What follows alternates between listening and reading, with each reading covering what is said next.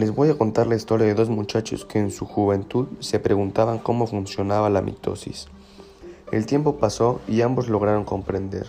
Esto fue lo que sucedió. Amigo, ven, te explico la mitosis. Quiero saber, gracias. ¿No entiendes bien? Te explico cómo es. Bueno, que quiero recordar cómo funciona para unipluricelular. Bien, su importancia radica en dos cosas. ¿Qué es?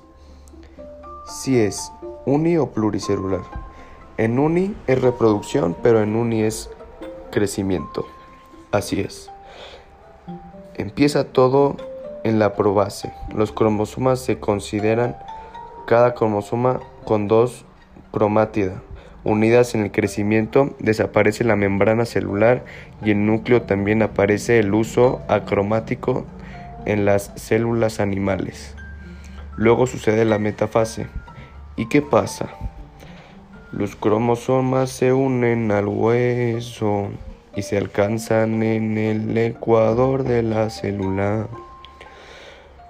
Luego va la anafase. Las, las cromátidas se reparan y forman cromosomas B, anafase y telofase.